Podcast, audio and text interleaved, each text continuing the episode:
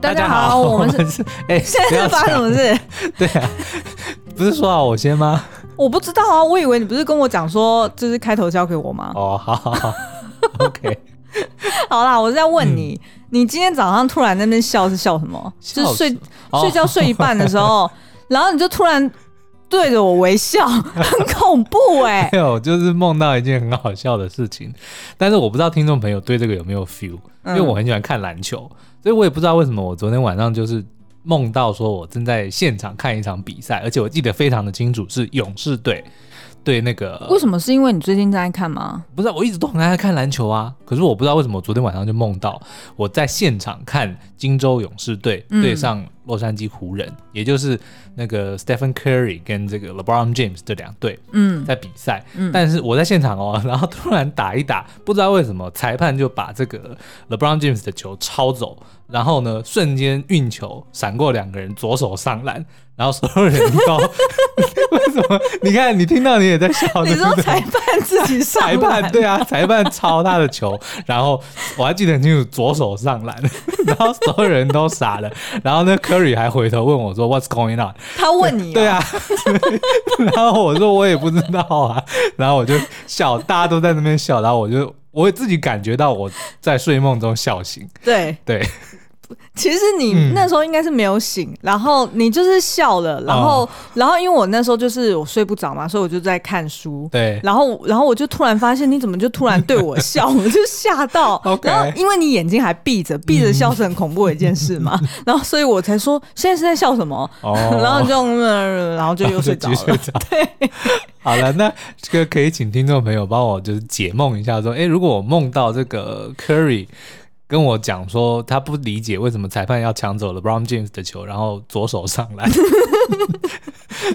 欢迎大家在 Apple Podcast 五星留言哦。好，回归回归。哎，等一下，这应该在那个球赛的历史上没有出现过这种哦，但是有，你知道吗？就可啊，我知道为什么了。為什么？因为我我不会，我很爱看 NBA 的那种 bloopers，就是呃漏网画面。嗯，对。然后我可能前几天我记得一个很清楚的，就是呃，我忘记是哪一个球星，他准备要罚球嘛，罚球不是就大家都是排排站，对，要准备他。投篮不不能干扰嘛，嗯，但是就突然有个裁判就去盖了那个正要正要投篮的那个球员的火锅，因为发现有问题，好像是场上少一个人还是怎么样的，哦、所以他就跳起来盖他的火锅。那他也没有必要去盖他，他不能让他丢啊，就是啊，他不能丢嘛。哦，对好吧，OK，就去盖他的火锅。我可能是因为这个，那应该是对对对，那也太影响你。就是潜意识也太深层了吧，所以就是平常生活你日有所思夜有所梦吧。哦，好吧，那这个、嗯、这个莫名其妙也不会，我觉得这个莫名其妙的梦境可能也跟我们今天要聊一部。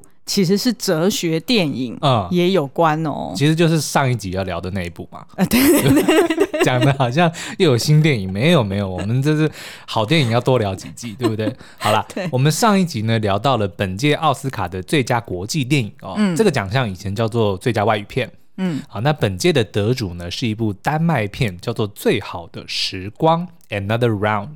然后它的醉是喝醉的醉哦，那英文片名的呃 Another Round，因为通常就是说一轮酒就是 Around，对，Another Round 就是再来一轮的意思，就是再续一团吗？是，也就是、嗯、呃，反正就是续团再喝一杯的意思。OK，嗯嗯嗯。好哦，那所以在这个呃故事的剧情，因为我们在上一集有聊过，所以我们今天就简单 recap 一下就好，嗯、然后我们就会很快就切入到今天的主题，对，就是呃用里面的呃奇克果，然后跟酒精。来聊这部电影，其实它绝对不是只有表面上看的中年大叔在酗酒而已。你刚刚这样讲，里面的奇克果跟酒精，这样听起来，奇克果好像是某一种下酒的食物。哎，真的蛮可乐果。对，no，奇克果是一个非常知名的丹麦哲学家。哦，嗯，然后呢酒精就是酒精。好了，那反正因为这部片呢，其实呢里面有两大。丹麦国宝，嗯，第一个就是刚刚在讲的这个齐克果，嗯，他呢是知名的这个存，他算是存在主义之父吗？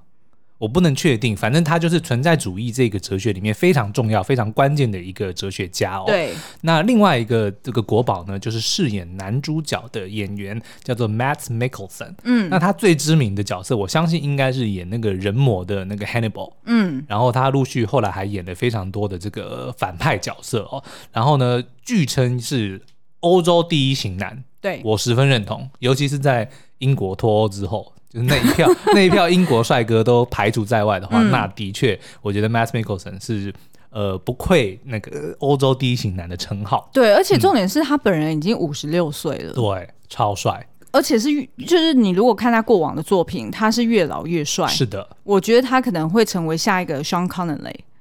Connery。不行，人家就是对不对？OK，康博已经过世了，其实就是去当神仙的哦。Oh, 但是反正就是意思是说，他真的是很像酒一样，越醇越香。其实男人都是这样，你看那个 George Clooney，哇塞，现在越老越帅，年轻的时候就已经帅到不行了，现在越老越帅。所以我个人很就是很期待的，就是我自己可以年纪越大，嗯、然后越。越有成熟女人的韵味，味，就是我希望我可以，哦、就是之前就有看到好多网络上面在传的那种什么七十动不动就七十几岁啊，六十几岁的呃阿嬷级的人物，但是他们依旧保养的非常好，像那个 Elon Musk。他妈妈就是啊，哦，就是整头白发。那个谁就是啊，尹汝贞不就是吗？哦，对，也算，嗯、也算是，对对对。对好哦，那所以要不要介绍一下这部片简单的剧情跟角色？好了，那这部片我们在上一集的时候有提到，它其实就很像丹麦版的同学麦纳斯。嗯，怎么说呢？他就说呢，有四个，呃，是中学嘛，反正就是学校的老师哦，然后大概都是四十岁、五十岁左右的中年人哦。对，他们呢各自都。对人生有很多的不满跟委屈，然后常常会觉得过得很不顺遂。那呃，因为他们是同一个学校的这个同事嘛，所以他们就在某一天，呃，其中有一个是教心理学的，他就提出了说，诶，他在某一个研究里面曾经读到说，诶，人类的血液里面如果能够维持零点零五趴的血那个酒精浓度的话，是对他的这个精神状态来说是最好的。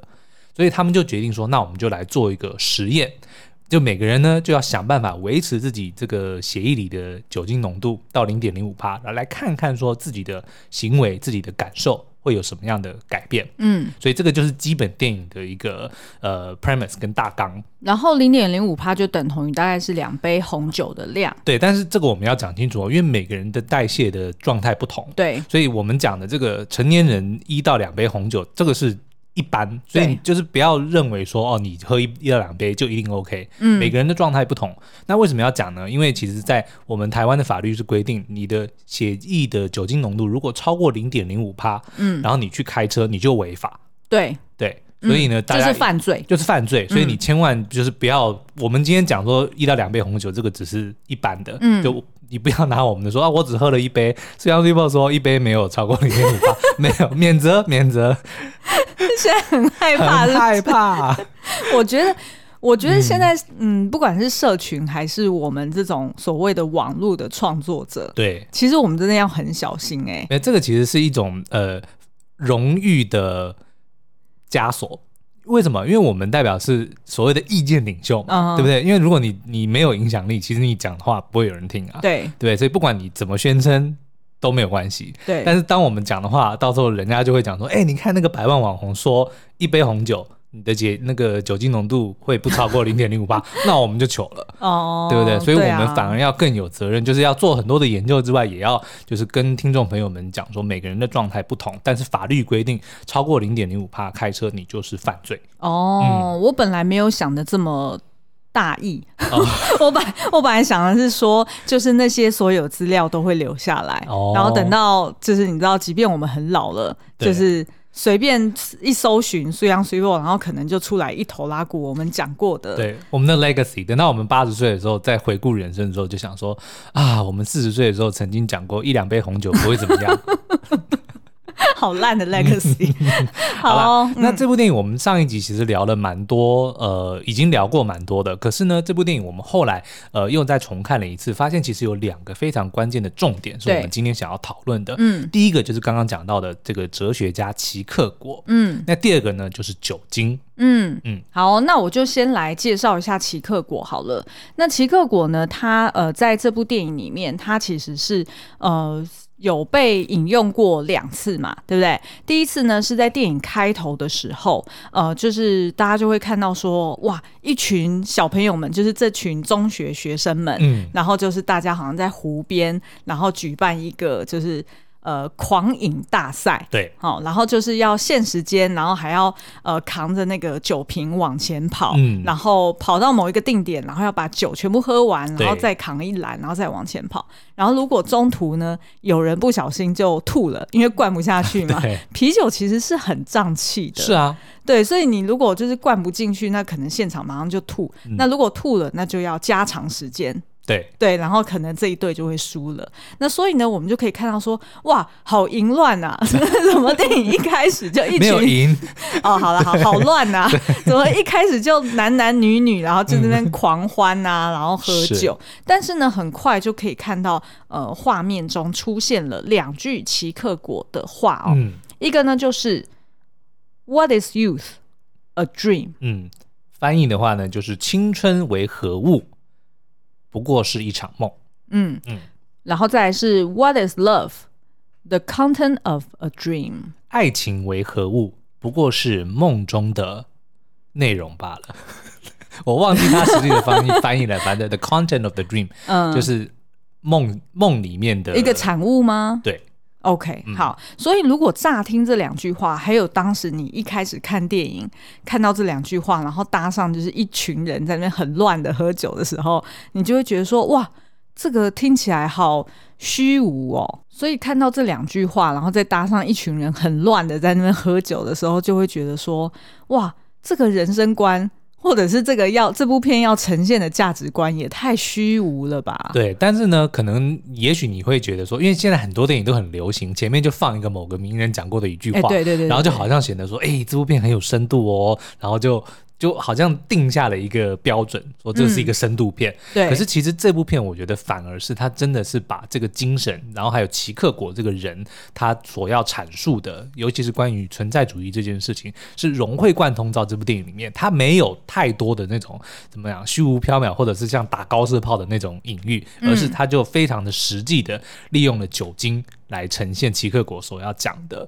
存在主义。对，那其实呢，齐克果他是在那个一八一三年呃出生的一个呃，算是他算是一个丹麦人。对，我不是，我本来要形容是说他是他家里最小的一个小孩，嗯，好像是第七名儿子吧。嗯，然后他的出生呢，其实是一个悲剧。对，所以呢，我觉得这个也直接影响到他。对于他哲学思想的一个建构，嗯，怎么说呢？他其实是呃，他爸爸呃强暴了家中的女佣之后，嗯，然后生下了齐克果，对，所以他爸爸某种程度对齐克果带着一种罪孽、罪恶的一种心态，嗯、是，然后嗯，maybe 有那种想要赎罪的心情，但是又。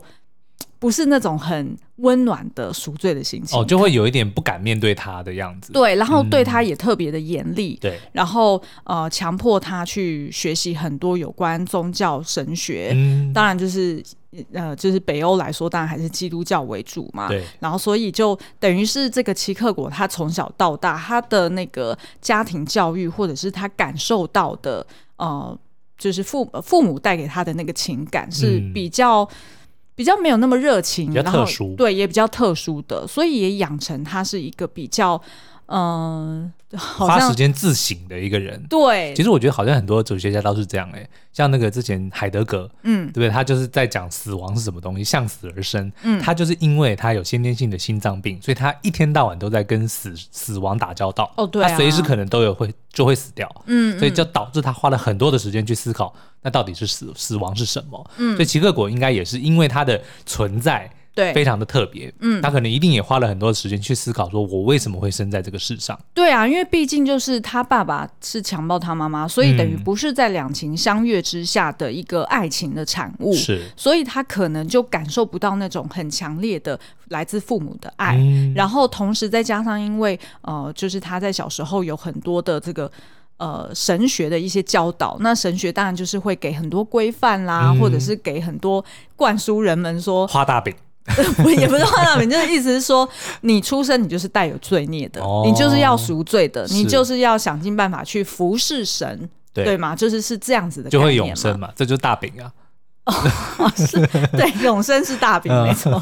好，所以呢，他就提出了一个呃蛮崭新的一个概念，就是所谓的绝望。嗯他认为人生就是充满着绝望，对。然后呢，他的绝望分成两种哦。嗯、那以下就会比较复杂一点。那我尽量试试看能不能很清楚的深入简出。对对对对，嗯、好。他所谓的两种绝望呢，一种绝望就是所谓的不断的去追求你。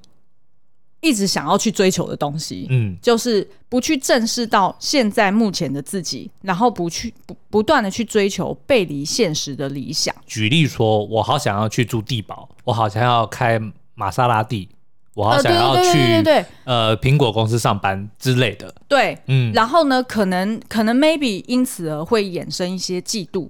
嗯，衍生一些不甘，觉得说我也想要获得这个，我也想要获得那个，对，然后就会搞到自己因为还不可得嘛，对不对？嗯、就是因为你还没有得到，然后所以你就会觉得不断的追求的这个过程很很辛苦，很痛苦，就会形成了一种绝望。是，那这是呃，我们觉得在电影里面主要是呈现在年轻人身上。那我们待会可以再描述更多。然后另外一个呢，就是所谓的。不去正视原本的自己，然后去呃 follow 去遵从社会给予自己的期待。举例来说，就是那个住着地堡、开着玛莎拉蒂，在苹果公司上班的那个人哦，嗯，他看似好像已经是所有人的这个愿望都已经实现了，对，他也告诉自己，这个我现在拥有的都是全部的人都想要的，对，所以我应该要感到快乐，我应该要感到满足。嗯，但是事实上，他其实压根不想要住地堡，他压根不想要开玛莎拉蒂。他也不想要在苹果公司上班，maybe，但是呢，他因为放不下这个社会给他定下的这个刻板印象，说你就是成功的，嗯，所以导致他要不断的说服自己说，对我很快乐，我很成功，但是事实上他并不是，是，嗯，对。那这个呢，其实我可以再呃描述一下，其实这个是源自于嗯。呃就是奇克果，它其实有一个定义，就是说，呃，这世上呢存在于两种真理，一种叫做对我为真的真理，嗯，然后另外一个叫做客观真理。那所谓客观真理，就有点像苏阳刚刚这样讲的，就是社会上大家普遍认为，嗯、哦，开着跑车的人，住低保的人，对，就是很幸福快乐，嗯、然后是呃，这个、一定都没有问题，所有的烦恼都解决了。对对对对对。嗯、然后，但是呢，对我为真的真理，就是真正的去正视到自己说。我只要开 Yaris 就好，嗯，然后 Yaris 很好停车。是啊，我就开 Yaris，Yaris 很好停车啊。我为什么这样子描述？就是因 就是我们嘛。对啊，对。然后我们不是为了 settle，我觉得 Yaris 很好啊。对，我们是经过审慎的判断说，呃，Toyota 的车真的是很耐开。我今我们今天没有要叶配它，对。但是如果奥迪想要找我们叶配，我很欢迎。哎，对。然后，然后我们自己就考量说，哎，其实这个一方面是我们负担得了的，嗯、然后二方面是真的好开、耐开。对，再来是撞到你也不会心疼。没错，因为你刚买回来，那是一个礼拜嘛？没有没有没有，大概三个月的时候，哦、三个月对，就不小心倒车撞到我们家那个地下停车场的柱子，所以屁股上面就凹，就有一条直线的刀疤。对，然后我还要说服自己说，你看多帅气。后面的人看到我的车就想说，哎呦，你看。前面那个车脸上有刀疤，我还是离他远一点，不要惹他。对 好，这好 OK，这个就叫做对你为真的真理，是就是你自己消化过的。嗯、那譬如说像那个，就是我们之前有介绍一本书叫《当失恋的我遇上尼采》，它里面呢描述到这个奇克果的片段的时候，他就有这样子去比喻，我觉得这个会。就是大家更有感觉。嗯、譬如说，呃，现在可能流行穿衣服的是呃服饰，可能是波西米亚风。Uh huh、然后呢，但是我还是喜欢穿歌德风。对，就是我如果就是喜欢穿黑衣黑裤，然后可能就觉得很帅。对，觉得很帅。那这样子就是叫做对你为真的真理。嗯、那可能所谓流行的波西米亚风就是客观真理。OK，对。那呃，刚刚提到的第二种绝望，就是来自于说你自己一直不断的去追求那个客观真理哦，然后但是你明明知道你自己应该不是这样的，可是你却不接受那个对我为真的真理。懂？嗯嗯，就是你明明穿。歌德很舒服，会快乐很喜欢，对。但是因为大家都穿波西米亚，对，所以你就开始觉得痛苦，然后你就想要硬去穿波西米亚风。对对对对对，然后、嗯、然后你穿了波西米亚风之后，然后就发现说 shit。我原来是歌德人之类的。对，然后我们刚刚讲的第二种绝望，就是当身边的人都开始夸赞你说，哇，你穿这样很好看啊，这对，没错，现在就是要流行穿这样，可是你自己却觉得很不舒服，嗯，的时候，嗯、这个就是一种绝望。对对，所以它其实就是这两种绝望，然后也在这个电影里面描述的很好。那譬如说，像是呃，我们刚刚讲的。呃，譬如说像男主角 Martin 好了，对，他就比较像是第二种绝望，嗯，对不对？他就是所谓的呃社会赋予他的框架跟期待，对，然后他就觉得很痛苦。他原本是一个拥有博士学位的学者哦，嗯，但是呢，我忘记是什么原因，最后反正就是变成一个中学的历史老师。可是，其实我描述一下好了，嗯、他其实，在电影里面并没有讲的很清楚，说以前的他可能可以成为什么样的人。他只有透过另外一个人来讲说，哦，十几年前的你是这么的意气风发，嗯、然后我记得你那时候可能还可以拿什么奖学金啊，还是什么一些补助的，所以看起来就是前途大好。然后，但是现在你好像就是对于你成为一个中学的历史老师感到很绝望。然后感到很 boring，、嗯、然后每天上课也是心不在焉，连一战二战都分不清楚。对，所以他不是说他真的没有这个知识，嗯、而是他就是一直没有活在当下。对，他一定是心里面就在想说啊啊，怎么会是这样子？他一定就是在人生的某一个阶段，他妥协了。对，他接受了这个社会所赋予他的，不管是责任还是他的这个期待。对，所以他就放弃了。自己去真正自己，或者说自己想要成为的那个自己。对，然后呢，你还记得他在片中其实呃，经由那个体育老师，就是他多年的好朋友，有爆他的料说哦，其实 Martin 很会跳舞啊，嗯、他以前还会跳爵士芭蕾。对，所以我们上一集还聊到爵士芭蕾到底是什么嘛？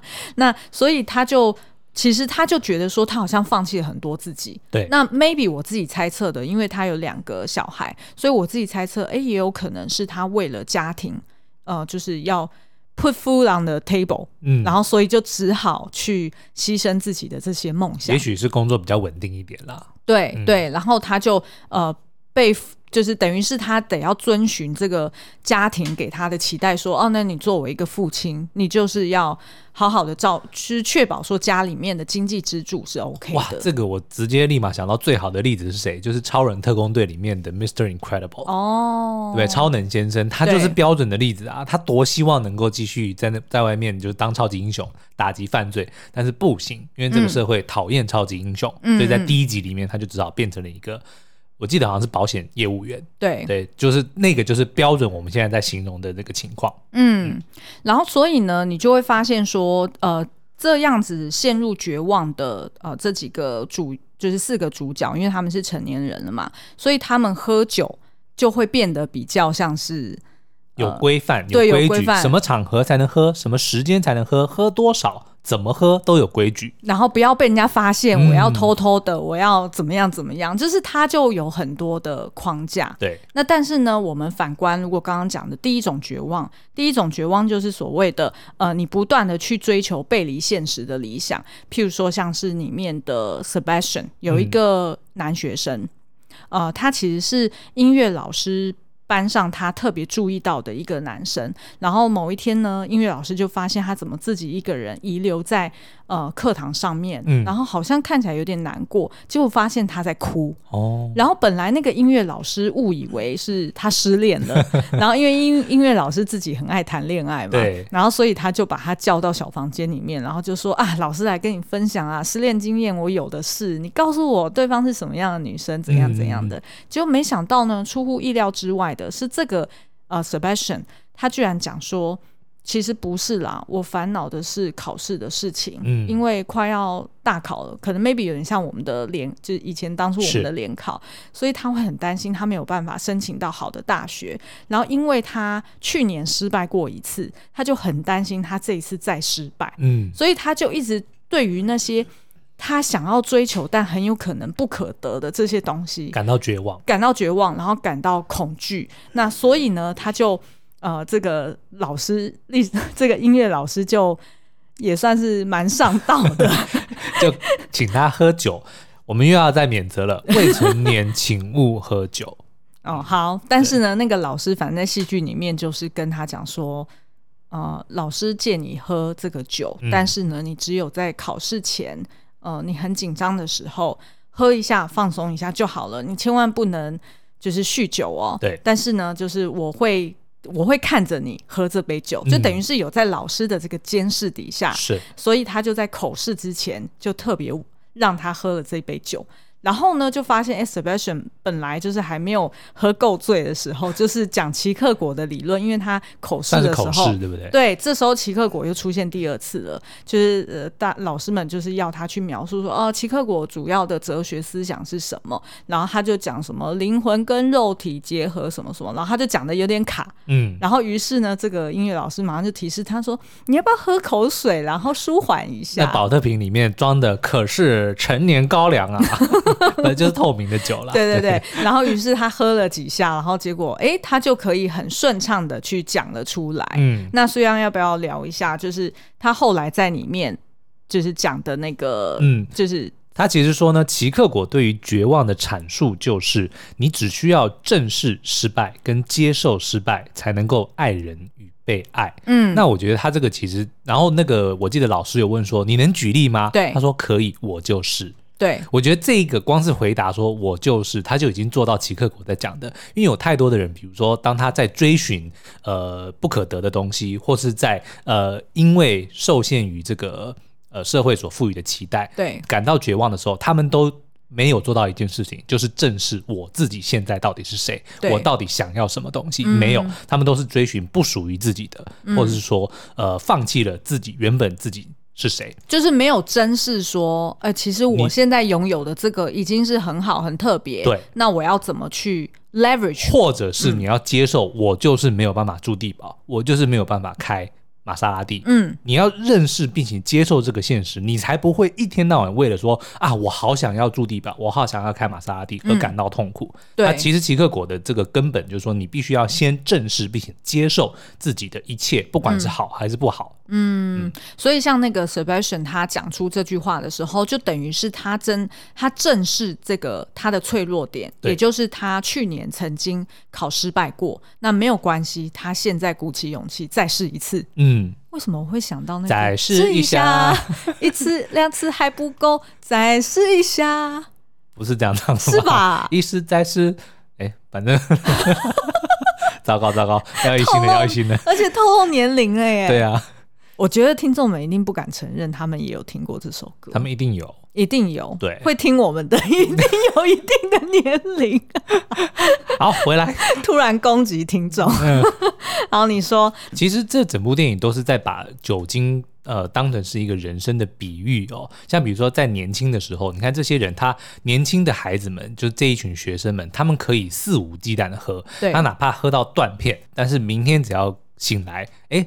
这个可能是代谢掉你的这个身身体里的酒精浓度又归零，你的人生又大好，而且你还因为做了这件事情，然后你得到了释放，成为你前进的动力。嗯、可是反观成年人呢？刚刚已经提到，你什么时候可以喝酒，你该怎么喝，喝的时候的礼仪，能喝多少都有规范，然后他们也没有办法再像年轻的那个时候。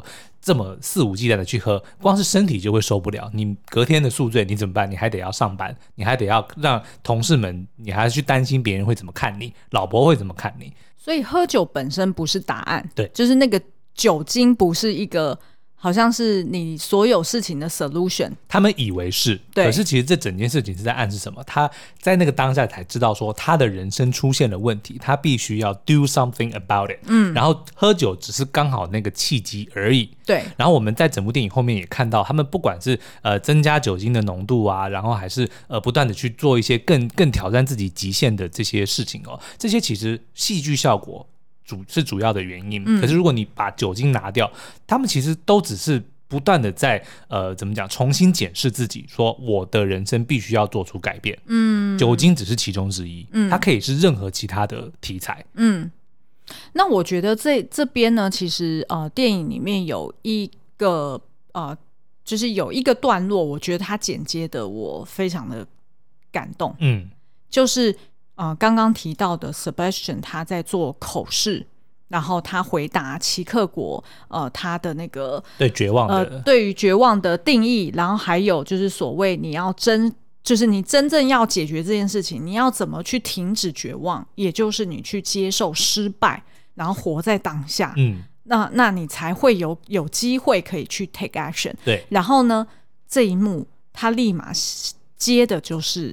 另外一个体育老师汤米，嗯，也就是呢，这四四人组当中的其中一个，也是跟着大家一起去喝喝酒，然后但是喝到最后呢，是他是唯一一个还是沉溺在酒精里面的一位大叔。嗯，等于是说，其他三个人都在喝超过一趴之后，然后闯了一些祸，然后决定说，哦，我们好像不能再这样子，应该要收手。对，然后就把这个所谓的呃喝酒计划就取消了。但是没想到，这个汤米的这个体育老师，他还是沉溺在酒精里面，甚至还在呃学校出过洋相，然后工作也做不好了，然后可能待在家，也就是到处都是空的酒瓶。嗯，那他这一幕呢，接的就是这个汤米带着他们家的老狗，然后去到了应该是海边，然后准备要上一个一艘船。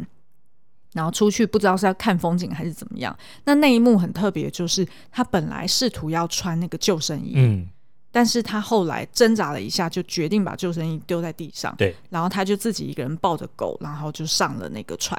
那当然，剧情的结尾就是汤米就落海了。嗯。那我们不知道他的落海是自己想不开，还是是不小心意外失足，是这不知道，没有演。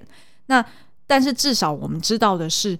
呃，他的死也对另外三位朋友，呃，造成了很深远的影响。对，等于是让他们彻底明白了酒精这件事情对于他们来说不是 solution，嗯，反而是一个开启他们重新去审思人生的一个契机。对，那其实这这个两个片段就是一个 Sebastian 呃学生去接受口试，然后靠着喝酒找到了呃勇气，能够。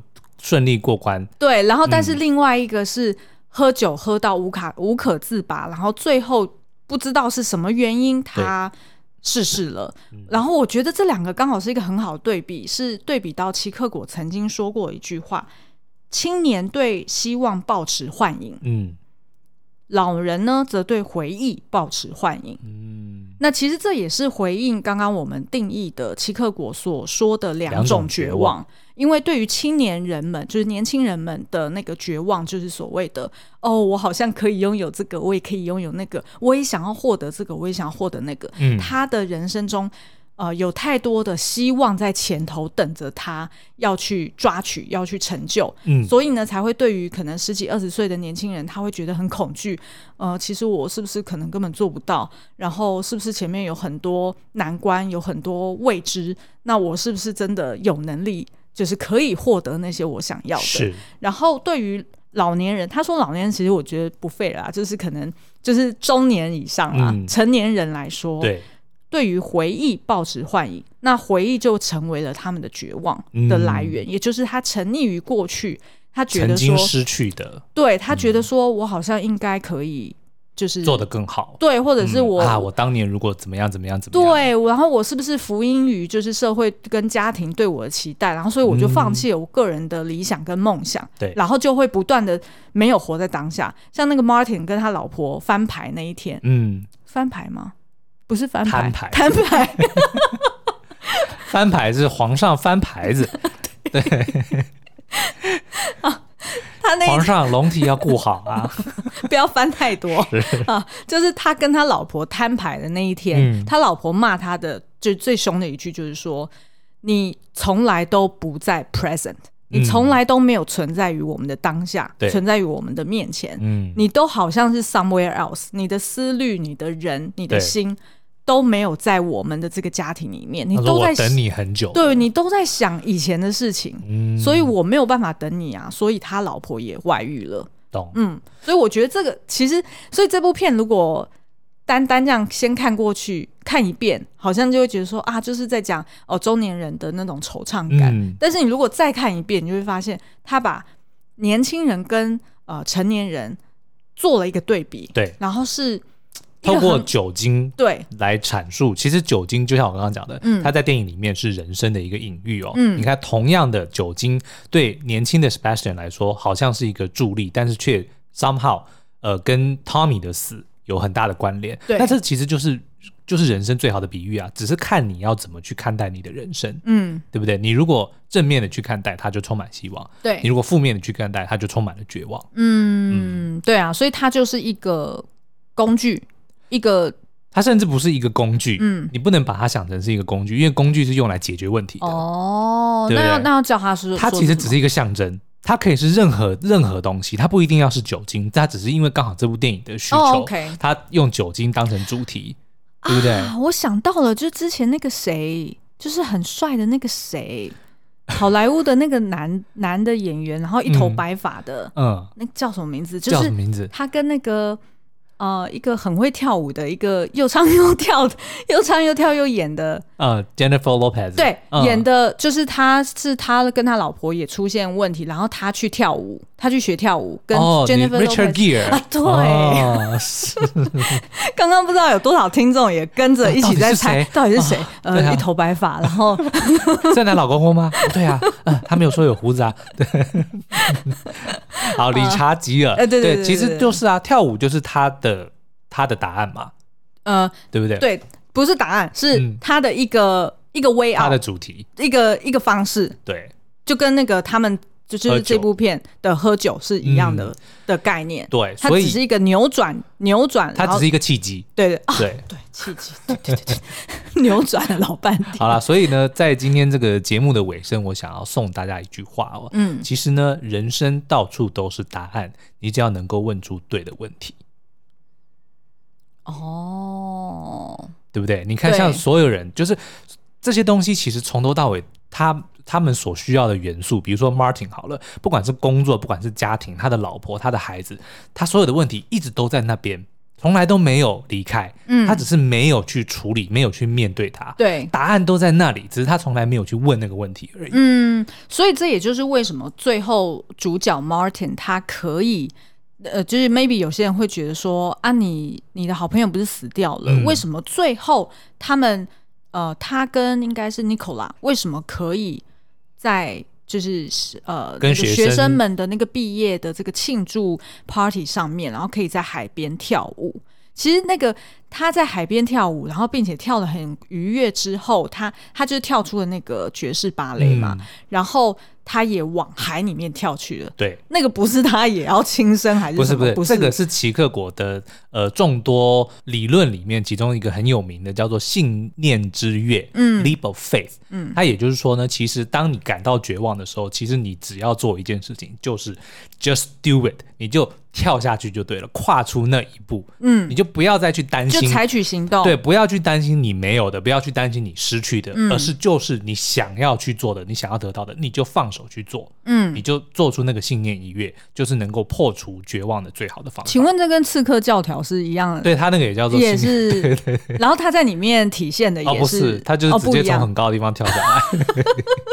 但是也是一样啊，就是你会怕呀，对不对？呃，对啊。你在那个当下这么高的地方，其实就是一个绝望，对，对不对？你要怎么下去？你要怎么离开现在这个困境？嗯，对。如果你不动，你就永远只能待在那里。嗯，那你要离开这个，那就是赌，你就只能够跳下去。对，然后让信念 take over。其实你知道吗？这个概念就是 SK Two 一直在 promote 的 change destiny，嗯，对不对？就是改写命运这件事情。然后他们就是呃有成立了一个 SK Two Studio 嘛，对，然后就是呃去拍一些真人电影，然后还有动画电影。嗯，然后它其实里面想要阐述的就是。呃，女性在这个社会上，就是不管你的成长的教育背景，或者是你的文化等等的，嗯、都会来自外界跟来自你自己内心，给自己很多的不同的呃绝望，对，不同的恐惧，嗯、对不对？就是等于是说，也是有这种哦，我想要获得这个，我想要获得那个，或者是人家限制我不可以获得这个，不可以获得那个，嗯、就是你有各式各样的不同的绝望感。对，那你如果就只是接受了这些绝望感。然后不去做什么事的话，那你等于就是永远卡在那里。对，然后你就把你的命运交给别人了。嗯，但是如果你愿意自己去采取行动，然后活在当下，你就可以去改写命运。是，这是一样的道理。其实有非常多在讨论存在主义的哲学家，嗯、他们其实都信奉着一个核心的这个价值哦，嗯、就是说其实人生是没有意义的。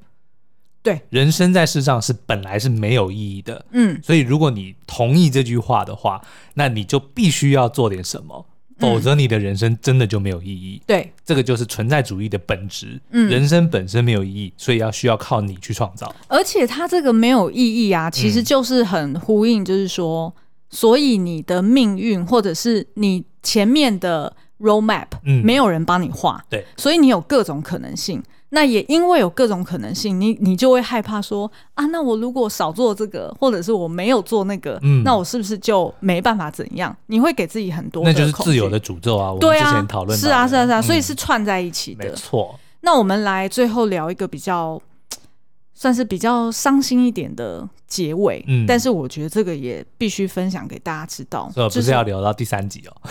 哦，不是，不是，没有啦，没有啦。因为呢，我们就是在做这部片的功课的过程中，我们才发现说，哎、欸，为什么导演他在呃之前领那个欧洲电影奖的最佳影片的时候，他的致辞是提到说，他在拍这部片的时候，他女儿出了车祸意外身亡，嗯、然后他要把这部片送给他女儿，所以你在电影的最后你会看到。呃，一个名字就是艾达，对，to 艾达。那其实呢，我觉得他，呃，他当时就是有提到说，他的女儿其实非常喜欢这部片的剧本。嗯、然后那时候他爸爸还有跟他讨论一些剧情，然后也很期待开拍，甚至原本都有安排他女儿也要在电影里面嘎上一脚。嗯，然后也要在他的学校拍摄，然后他的一些同学也的确已经入境了，就是有在里面拍。是那。我觉得他这里面，我觉得这有一点，我不知道很难过，但是又很，是不是很吧？就是最后这部电影还是还是拍出来了，就是 honor 他女儿的一种方式。然后，可是你不觉得这部片它其实不管是它本身的故事，嗯，然后跟背后的这个幕后的真相，其实就是表述了存在主义里面在讲的没有意义跟无常吗？嗯、是，但是但是。导演他在他的亲爱的家人当中找到创造了意义，对。然后我觉得可能也是因为他失去了女儿，嗯，所以他这部片其实本身就是帮助他走出绝望的，嗯，就这个就是他的象征。这部电影就是他走出绝望绝望的信念之月，因为我相信他一定有想过放弃。嗯、对，面对这个跟女儿讨论过的剧本。在女儿的学校跟女儿的同学，对啊，这有多痛苦？然后你一定会，他一定会不想要再继续下去，然后一边拍一边哭，这一定会。对，但是他最后还是选择做完这件事情，我觉得就是完整完美的体现了我们在讲说如何。脱离绝望的最好的一个方式哦，好可惜他在院线上的时候我们没有没有做影评哦，对，因为那时候就来不及看。是，可是现在这部片在 MyVideo 影音平台上面已经可以租得到了，嗯、我们自己也是在上面。我们非常推荐《最好的时光》。嗯，好哦，那今天节目就到这边喽，我们下次再见。干嘛 要抢我台词？好了，拜拜。拜拜。